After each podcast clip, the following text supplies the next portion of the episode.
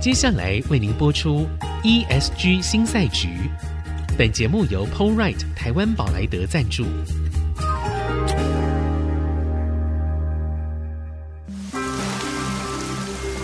这是企业永续的世纪挑战，这是绿色浪潮下的供应链课题。再造优势前瞻的产业竞争力。欢迎加入 ESG 新赛局。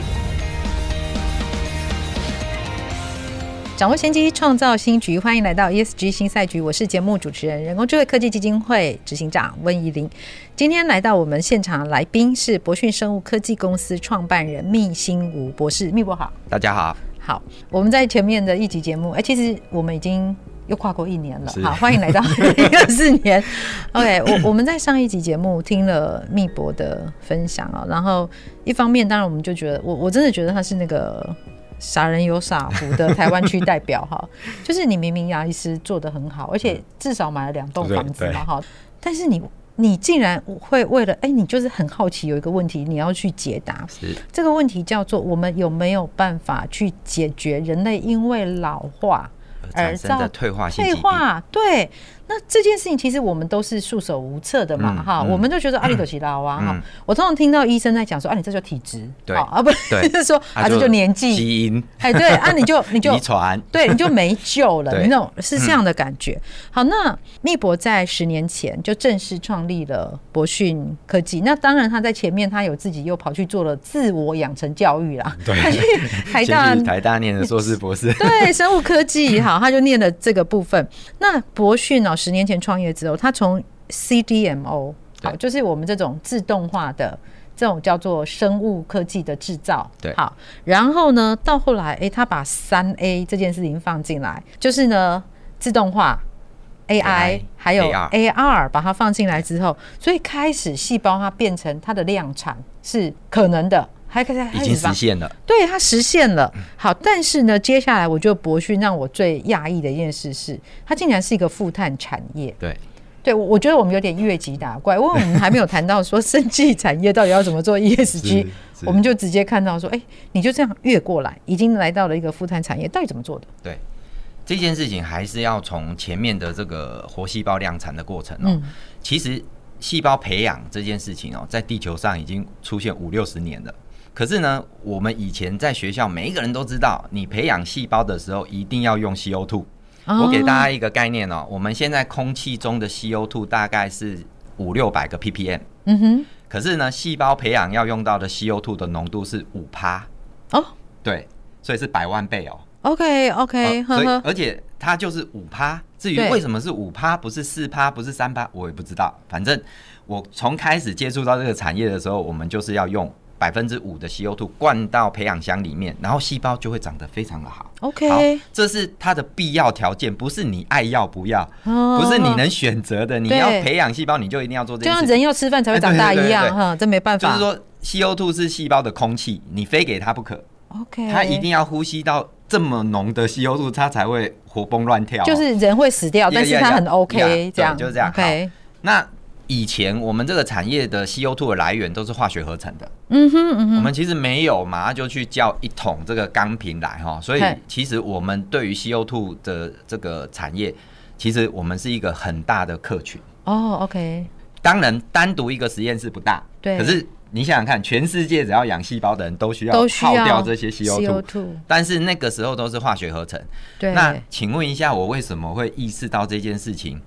它会是一个负碳产业呢？嗯还是要回到我创业的过程对讲起？三无创业本身是 nobody，嗯哼，金主是 nobody，、嗯哼股东是 nobody。这个三无的创业呢，在那个时候对我造成非常非常大的困扰。对，可是为什么我会意识到这件事情呢？很简单，因为我是一个三无创业者，我看到的每一笔支出，我都想要去知道为什么这个支出会变多，哦，我必须要去知道这件事哎情。打打高回的终极我嘛大，概总结，所以 我很知道。 对，那我为什么会发现这件事情呢？因为我们公司第一套的半自动的细胞培养设备，其实大概在五六年前就上线了。对，然后呢，后来我我一直在看到一个账，就是诶，叫 CO2 钢瓶这件事情非常的频繁，哦，跟以前在学校那种感觉不一样。对，它人要非常吃平板便当哈，啊，对啊细胞欸点我想用滴管是是我们是 CO2 漏气还是怎么样？结果后来发现一件事情，因为你量产了，因为以前我们都实验室等级， 对当你活细胞量产了以后呢，哎、很简单啊，因为你量多了嘛，它的空气当然就需要越越多了嘛，多，嗯呵呵，所以我就发现哇，那如果把这个本来是化学合成的这个 CO2 转化成是因为从燃烧废气里面纯化出来的绿色 CO2，哎、我们是一个完全负碳排的产业，对而且不用改任何的制成，对，甚至我们做越大，嗯，绿色 CO2 耗越多。其实你们是改了一个基本的原料啊，应对，该可以这只是把样它说，哦对，就是对从化学合成的 CO2 改成这个绿色 CO2，，对对什么事都不用做，变自然界的 CO2，这对样，嗯，哼就是嗯哼等于是把自然界的 CO2 再回收再利用，对因为你燃烧一定会产生一些废气嘛，对然后里面一定还有很多 CO2，然后这个 CO2 又是目前温室效应的一个很重对要的大一个罪宗魁祸首，对所以目前大家对它怕的要死，对不对？我们这嗯个产业，尤其细胞配置，它是必需品，对，它甚至是制成气体。好了，有了这个概念以后呢，我就开始因缘机会，诶，又开始跨到另外一个产业，叫做能源，对对甚至 ESG。呀，因为现在每一个企业哦，不管你是多大企业，你都要开始面对这件事。为什么？一个很直接、很现实的问题是，现在的投资人对跟银行，你只要跟这两两种人打交道，他们就要问你，你有没 E 有 ESG？没错，结果，因为我们变成一个负碳排产业以后，嗯哼虽然这个概念是我在今年生七月生技展才开始 announce 出来，可是我已经直接感受到 ESG 这件事情对博讯对不但不是一个负担，嗯哼它反而是变成博讯一个活细胞量产以后的一个 bonus，呀，因为对我们顺便耗掉了很多绿色 CO2 以后，对说不定嗯哼我们可能拿到碳权。对可是当然，这件事情我们还得去跟这个联合国或是一些第三方公证单位去 apply。是，那各位会知道未来的 impact 在哪里吗？就是我们的这个活细胞量产的系统，只要去 apply，、嗯哼说诶，我一年就是可以耗掉多多少少 CO2，对那这一台设备只要一出去，对它就自带碳权。是是是，那更是不要讲我做出来的细胞 或者是外泌体，没错叫做负碳产品。没错，光是碳税这件事情，我就赢你。你在成本上已经事对事先把它降对下来，了，而且我通行无阻。对，其实因为我们我们节目啊，就是一开始我们就是在讲 ESG 新赛局，然后大家其实这两这两年都在关注都是碳的问题。嗯对，那台湾有碳权交易平台嘛？但是对碳权交易平台现在啊的也没有买方，也没有卖方，现在在做教育 嘛，哈是，所以其实我我当时听到密博讲博讯的这个 business model 的时候，我觉得超级有趣。这个当中有个环节叫碳捕捉，对对不对？碳捕捉。对怎么嗯做？这件事情呢？呃，我因为了这个概念，当然也申请了一些碳捕捉相关的专利。嗯哼，那因为它，我成立了一间细胞制器科技公司，对，然后这间公司呢，它就是专门在做碳捕捉以及绿色嗯 CO2 相关的推广哈、所以连碳捕捉的技术我们都自己研 发。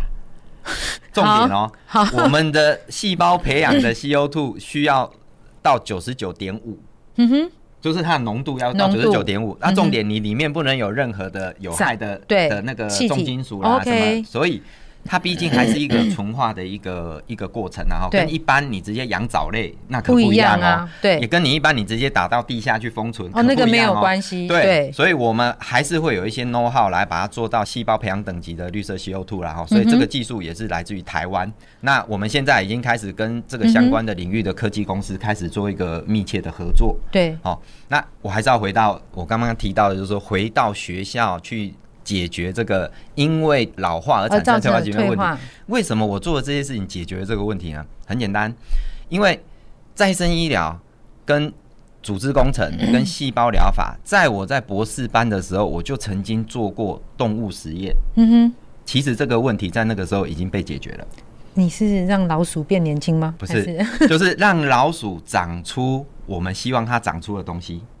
例如牙例如齿，骨头、嗯哼软骨、 ，OK，神经对这些血管。好对，其实这件事情，这个技术，其实我在博士班就证明它可行了。在实验室已对，经可以而且发了 SCI 的 paper。 ，OK，好，那可是重点，你怎么让它普及化？对，所以以我要回去扣住我刚开始的那个 Q，嗯哼，是因为你把这些活细胞量产这件事情做到了以后，你才可以把你实验室的那些 process 变成 mass production 的 process，然后面对嗯，市场。市场，对，所以这个就是会从你看实验室就是 R D 嘛对，mass production 就是产品嘛，，对产品所以才有机会从本梦比变到本意比了。是是这个而很重且要，把这一件事情一普及，就有很有机会把这个因为老化而造成的退化性这一个问题做根本上的解决，对，不是治标，它对是治本，因为它是用细胞这个本来就是组成我们人类的原料，嗯哼，再长出你需要的组织，对甚至器官。是那这一件事情，当它慢慢普及化以后呢，那说的现实一点，当你赚钱了，嗯你就有机会再拿到更大笔资金，再投入更进一步的研发，是才会进入一个正向循环，然后生态系也因此就会被建起来 build up，对，然后对还可以招募到更多的人才进来。人才，我对我觉得其实这很有趣的事情是，我们在这件事情上面看到了人才有新的发展的可能性。，对，而且这个人才呢，他必须是跨域的哦。他要跨域的我我们可以看到的是，我我整个这样子在访问密博过程里面，都在想说，二十年的一个一个梦想，好，然后在十年的创业，对，然后当中不停的在归零，再出发，归零再出发。 好，这个过程里面到底哦，到底你是为什么？你明 明当牙医植牙就可以蛮好的。好，我们先休息一下，等一下谢谢再回来请教密博。谢谢。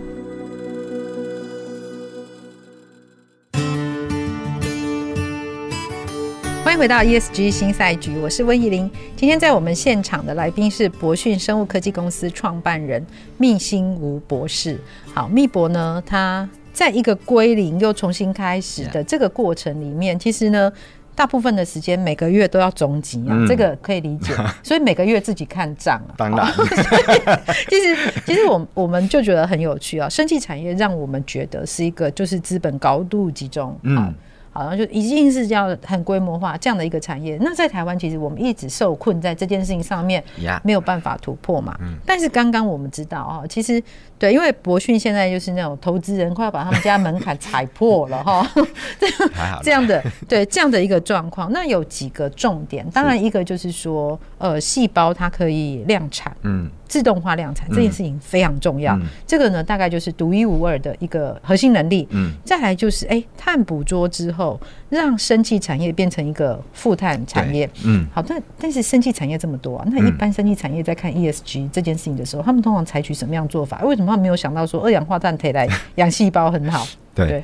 呃，关于这一点啊，就是目前其他的生技产业因为还在 R D，所以他们还是一个实验室的一个 scale，、嗯对所以就算他们用的是绿色稀有兔，他们的量也不大，哦所以他们在市场的份额很小，所以他们会被忽略不计。哦 OK，所以接 OK 下来你一定要被逼着嗯哼往自动化走。嗯嗯，先自动化，各位，现在已经这个时代了，生技产业还停留在非常原始，用手工、手工实业验哦室手工业哦，试管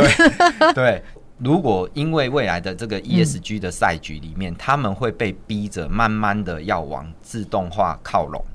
那自动化呢，除了我刚刚讲到的这个绿色 CO2 的消耗、负碳产业以外，还有一个很重要的一个排碳热点， 嗯就是我们做过碳盘查以后，发现哦，我们生技业最长最大的一个碳碳排排的热点在哪里呢？是每一天要穿无尘衣、嗯戴手套、嗯进实验室，对然后一堆耗材。哦 OK，那你知道吗？因为自动化了以后，你不需要这些了哈是。光是是这些，我们做过碳盘查，每个月可以减掉八百公斤。只 OK 因为不要穿这些耗材、滴滴扣扣这嗯些，嗯嗯就被动减碳就八百公斤。被动，嗯、对，那每个月我们的系统又主动又耗掉了八百公斤， ，OK，所以那 OK 一年就。我那个时候试算过，等于帮台湾种一千棵成年大树吸收的哦，OK CO2 的量。 OK，所以嗯其实我们在不知不觉之中，变成在 ESG 这个领域里面很特殊的存在。是可是如果你还是传统的生技产业，抱歉，这个红利你拿不到。嗯嗯，所以其实哈、这个跟我们之前访问的一些来宾在讲到的事情其实很像。通常你是数位化之后，你导入 AI，，对然后你的 ESG 要放上去的时候就很简单。对对，那其实这不只是生技产业哦没，有包错括像面板。对，友达，啊他们就是这样的一个逻辑，所以这样的一个逻辑的堆叠，好像目前在生技产业里面，我们还比较少哎看见有呀这样的一个状况。没错，所以这样的一个模式哦，我觉得我自己在看这件事的时候，有一个比较大的困难。这个困难就是呢，我没有其他的 benchmark， 对 没有没 role 有 model，对可以拿来比较。呀，但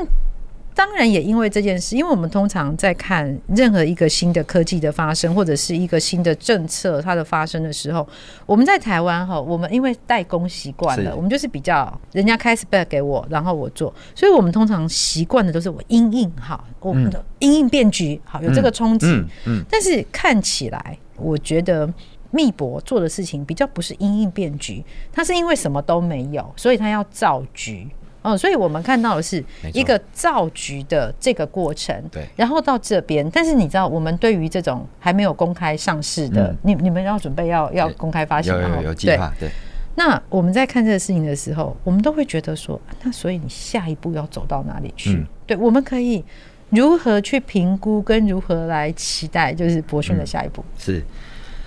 呃，关于绿色 CO2，我再补充几点哦，就是嗯说，除了生技产业，目前就是由我们公司带起以后哦，它大概接下来慢慢的绿色 CO2 会在生技业，尤其细胞培养这个地方啊，对以后不管你是 RD 还是量产，你应该都会用的啦，是因为这是你唯一能够做 ESG 的地方啊。对，可是一目前探寻还有两个产业会接下来会大量的用绿色 CO2，、第一个是食品业，嗯，碳酸饮料，打到汽水里面去啊。 对，对现在一样是用化学合成打进去的。啊，OK。如果你把它整个变成绿色 CO2，那这个产业也在做 ESG。哎、那他们为什么没有想到啦？为什么从来没有人讲出来？还因为他偷们偷不是做？三五啊？哦， 啊，还是他们其实偷偷做，我们不知道。没有，哦因为绿色 CO2 它毕竟有一个纯化过程，成本还是比传统的化学合成要高。啊，所以那以前没有 ESG 压力的时候，他为什么要做？懂懂懂懂懂懂， 所以哦，我懂。对所以你刚刚说是接下来，接下来被迫我对哦会往这个方向去。还有另另外一个很重要的产业叫做半导体，啊半导体 CO2 也是半导体的制成气体之一。对是所以如果半导体以后的 CO2 全部改成绿色 CO2，他们也在做 ESG。 OK 对 OK，，所以我觉得未来这个发展，除了一直推广绿色 CO2 以外，我我经常常跟我的伙伴讲说，我们为什么不把那个烟囱喝光呢？对不对？我我们不能喝啦，给 细给细胞没喝有，我啦们。把它打到饮料里就可以喝了。你每一天喝一杯，七十亿人口，你可以耗掉多少 CO2 呢？因为我不喝碳酸饮料， 这个让给你们。好，这可能就是未来的一个对一个一段的发展 啦、对然后我还是要跟各位报告一件事情：目前全世界没有任何一家生技公司可以靠养细胞赚钱。嗯我们公司即将成为第一家。嗯哼，然后呢，目前为止，全世界也没有一套专门为了活细胞量产而设计的设备。嗯哼我们公司也是第一家做出来。是，所以以未来这两个商模跟这两个领域对。会由博讯生技主宰。，对我，我常常觉得说这件事情对我们来说，我们都会有一点啊，这么厉害。好，这个厉害的这个过程啊，有些时候我们会觉得，那你不会有竞争者吗？有没有什么大厂，如果他忽然之间丢高、还是怎样 Yeah 好，然后他就投入大量的资金，或者是说他有很大的市场。 Yeah 好，这个我们都知道的嘛对。中国嗯好，嗯那就是很明显。嗯如果他要大军压境的时候，怎么做？有有思考过这件事吗？当，然有，因嗯为其实我们在台湾，因为就是市场太小，对，所以在台湾要做品牌其实是很辛苦的。是，那目前未来想要做的事情就是，不管是 turnkey 还是 Yeah CDMO，、 Turnkey 就是那个自动化对的整个那个输出系那个系统，对嗯哼 solution 输出，我们都会找欧美大厂，哦合作，OK，等于嗯是挂他们的牌，可是制造由我们做哼。你还是代工呀代工不管是 turnkey 还是嗯哼 CDMO，、我们都是走代工的概念。 ，OK，这个是没有办法，是我必须要说，在台湾创业要做品牌、太 难了。品牌这这块你不要挂过来嘛，归零再来一次， 呃，这个是没有办法跨越的，因为你就是在台湾。如果我在中国，我在美国我会做，哦，OK，可是在台湾我绝对不做，嗯因为那是一条嗯嗯必败的路。嗯哼嗯哼，是可是技术的研发、技术的精进，甚至新的商模的创新，我觉得台湾是一个很好的地方。我们其实很适合当 lab，对对嗯对，，就是我们帮人家制造，而且接下来制造业会是兵家必争之地。是虽然现在大家都在争半导体，可是大家有没有意识到一件事情？如果当每一个人的细胞都可以被标准化量产，嗯你知道吗？你有源源不绝的材料来修补你自己。那老化这件事情会被改写， 可是我我只我不想活到一百五十岁，可以吗？ 那是你自己的选择。 所以我的意思是说，它的冲击将不再是在伤魔，而是嗯大家如果说哪一天地球真的不行了，如果对你要往外太空去殖民，对请问你光是睡在这个太空船上的时间就是几年？那是请问你的平均寿命要不要延长到一百二、一百五？啊，还不是 OK 为了你想要这个享受你的财富，而是当有一天这个情况遇到的时候，你被逼着你，你就得延长你自己的寿命，不然人类就灭绝了。就是两种两种不一样的想法对嘛。我现在我可以是因为我很想要活很长哈对，那另外一种是说，哎、有的时候大环境的一个变没化有错，使得我们人体本身也 Yeah 要更有韧性，没有错好，是这个概念。对，然后接下来还会产生另外一个更大的效应，就是 big data 的收集。是，各位，我我们公司现在每一天收集数百万笔嗯哼嗯哼，跟细胞配置相关的数位资讯、是数位资料，对，然后现在都送到一个我们公司自己创的 AI Center。嗯哼，不断的在演算怎么样才能够用最好的效率把细胞养到最好的这件事情，其实嗯，已经在开始往下一步布局，就是接下来要量产的是组织，有是功能的组织；接下来要量产的是器官，有功能的器官。